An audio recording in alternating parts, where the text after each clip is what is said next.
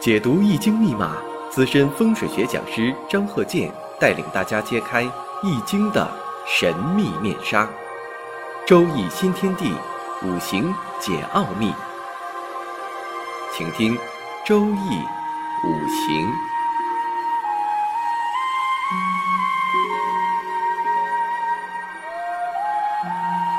上山微电台荣誉出品。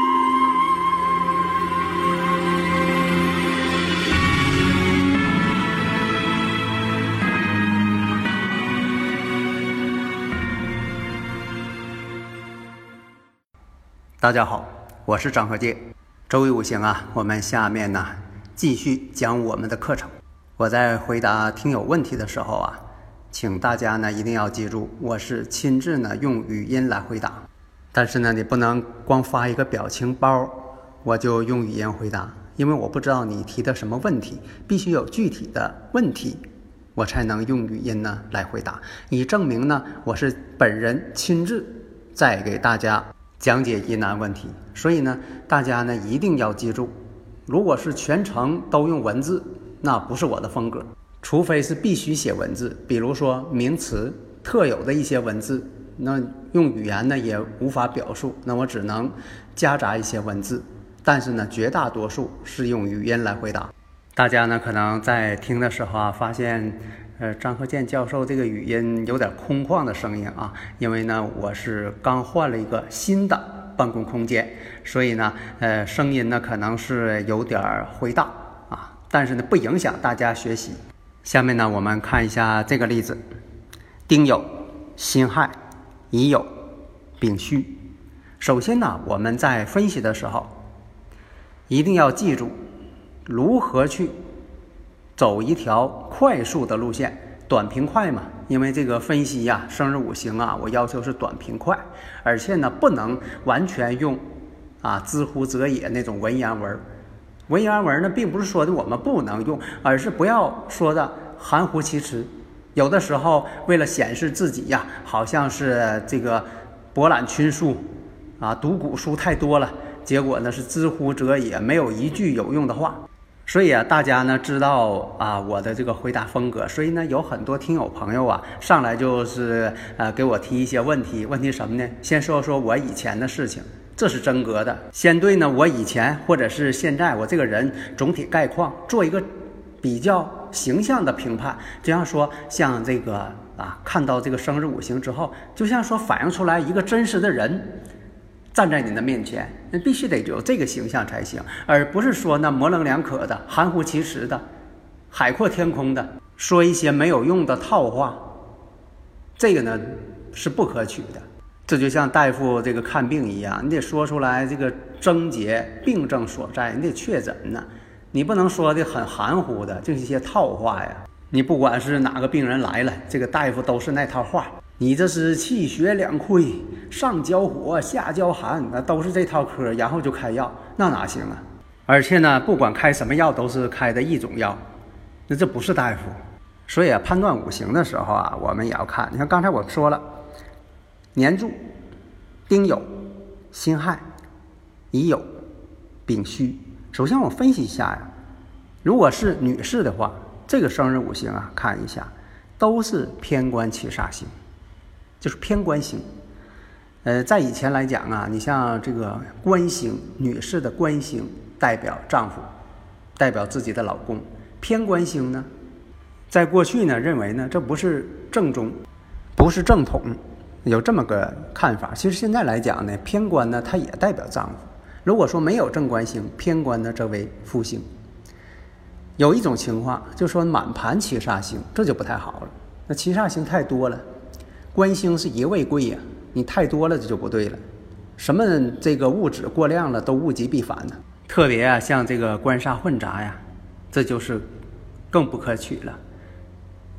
或者是七煞太多啊，官星太多，这都不行。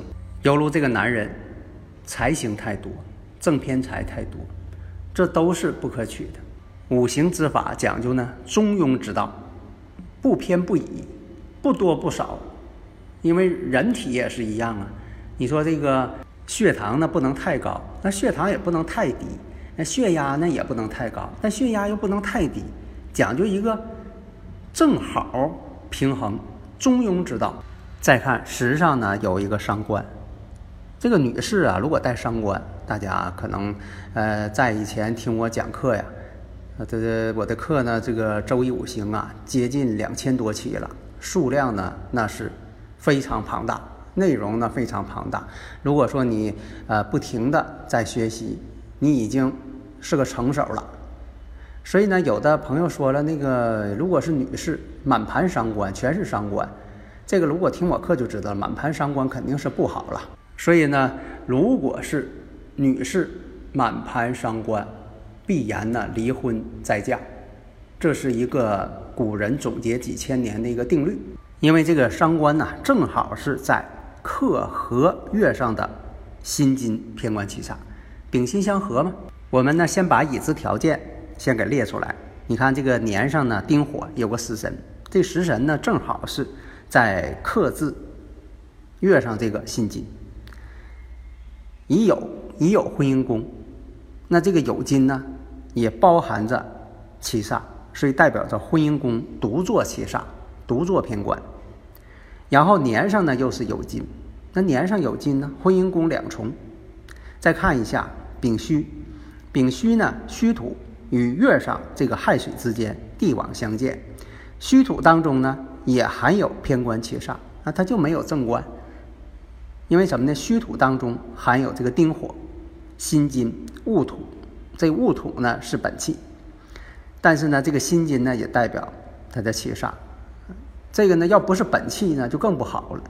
这样把已知条件你就都列出来了，列出来之后，那得出结论，在这个婚姻感情上，那肯定是会有一些波折。那最终呢是什么情况呢？她呢最后是嫁给了一个富商，这个富商啊比她大好多岁。你像这个大十二岁以上的，大这个二十几岁的，还有大的更多的，现实当中他也会有。我们不要回避这个问题。那现实当中确实出现了这种情况，因为这个偏官七煞星啊代表自己的老公，那这个七煞星呢正好是在婚姻宫啊有酉金强根。而且呢，在年上呢也是有这个酉金强根，这样来讲呢，也代表什么呢？他心目中的老公一定是有地位的，一般人他还看不上。自身这乙木还偏弱，那偏弱呢就得有一个依靠。你看，这都是五行当中反映出来的。她不是女强人，因为她这个乙木太弱了，她必须有个依靠，所以必须找一个有这个经济实力的作为靠山。年龄大很多，他也不在乎，因为。现实当中就是这种情况，那为什么会出现这种情况？你是在五行学上啊，在心理学上啊，都有一些解释。但这种情况呢，像他前妻呢，呃呃，在这之前吧，啊，处过男朋友，但是呢都没成，因为什么呢？瞧不起对方，对方呢都是没有经济实力的人，那他看不上，那最后呢，只能是与这个大很多岁的这么一个大富翁。